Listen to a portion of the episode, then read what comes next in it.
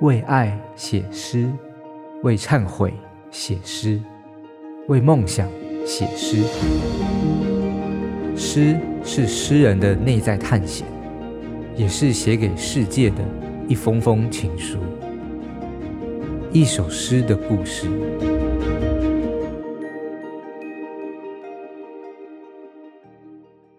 大家好，我是廖亮宇。今天我想和大家分享的是我写《鱼骨》这首诗的故事。这首诗是写在二零二一年初。二零一九年的时候，我大姑姑得了肺腺癌过世，不到四个月的时间，我的阿嬷她也过世了。在我小的时候，我的爸爸妈妈带着我的弟弟妹妹到南美洲经营贸易公司，我留在台湾陪我的阿公阿嬷，所以我的大姑姑就像我妈妈一样代为照顾我。我的阿嬷也是身兼母职，一路照顾我。他们两位的过世，就像我的两个母亲走了一样。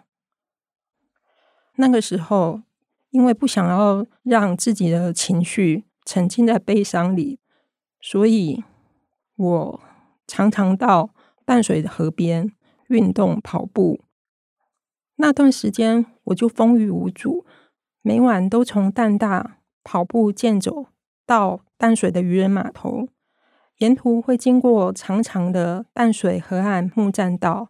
我会边跑步边看着黑夜里面的淡水河面，对岸的八里河面会有成排昏黄路灯的倒影。淡水这边的河滨偶尔会有形单影只的鸥鸟在夜空飞翔，或是低头独立沙地。河上常会有几只舢板船在飘荡，木栈道每晚都有装备齐全的阿公们、大叔们在垂钓，他们已经是我这条路上的老朋友了。更吸引我的是河面上漂流或漂到河岸边卡在石头堆里的鱼，他们有些翻着肚子，随波逐流，无奈的用翻白的鱼腹。与无法再掌控的鳍，告诉你，他们跟这个世界告别了。有些死鱼的眼珠出奇大的，像在反驳这片黑暗天空。那时候我爆炸流汗，劳累身体，放空脑袋的想法，时序开始进入夏日台风季节。暴风过后，海流会带来。淡水河大量的死鱼群，或是集体搁浅沙地，因为台风刚过，清洁员还没有整理到河滨，沙地上满目疮痍，堆满枝叶、漂流木，还有大量的垃圾。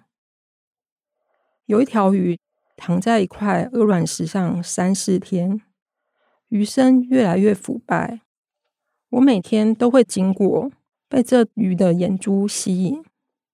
看着他的眼珠，他的眼珠好像也在看着我，告诉我万物死亡的道理。《鱼骨》这首诗的句子，其实在二零二零那一年断断续续出现在我的脑海，但是我当时无法完成这首诗。那一年多，我完全写不出一首诗，直到二零二一年初，才慢慢恢复创作力。才把二零二零那年在脑海里出现的无家可归的诗句，一首一首的完整写出来。我原本写诗创作的速度很快，而且是在什么地方都可以写，好像是在捷运上或是在超商里面啊。但是在我姑姑啊、我阿嬷过世的那一年多里，我就完全没有办法写出一首诗。不是说完全没有诗句，常常有诗句在我的脑海浮现，但是我没有办法把它组成完整的一首诗。有可能是我心里去抵触或排斥，不想让它去完成。那阵子也是蛮多老师跟诗社的同学安慰我、鼓励我，告诉我说不用急。很多时候是你不去找诗，但是诗它最后会来找你。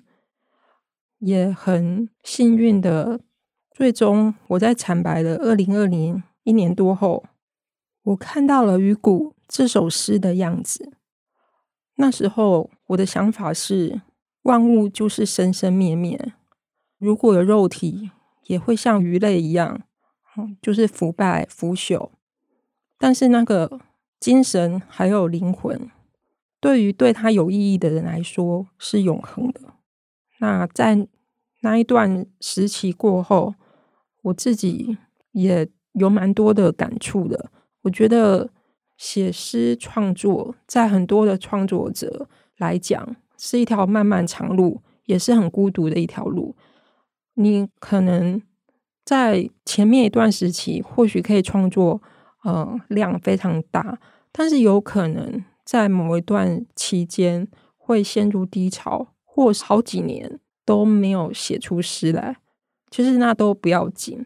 我认为是创作者或是热爱诗的人，他们在某一段时期过后，或是沉淀累积了能量一段时间之后，应该还是会再有灵感出现，然后把他这一辈子应该写的诗把它写完。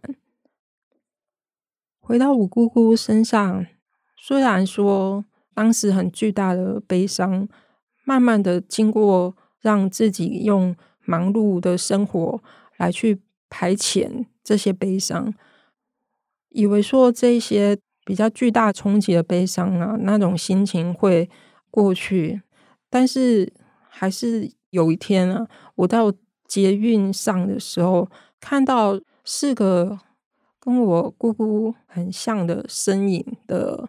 阿姨上车，嗯，他们也身上也穿着他之前有做志工的那种制服。那因为那种身影太相像了，所以我没有办法多想，就是眼泪就是流了下来。那我想说，这种失去亲人的痛，我相信应该都是永远不可能磨灭掉的。接下来就让我分享我的这首诗《鱼骨》。潮水依然是潮水，困扰着我。浪里的鱼骨，浪花将一面海送给蓝鲸。升温的形式里，气候背弃了花，群体死去的鱼群为废弃物翻起白肚。服从的漂浮，鱼眼盯住木栈桥上的我，我回望他们的眼珠，那是我的眼珠。桥上的惊魂，沙滩上搁浅的巨物骸骨。想听爱听，就在静好听。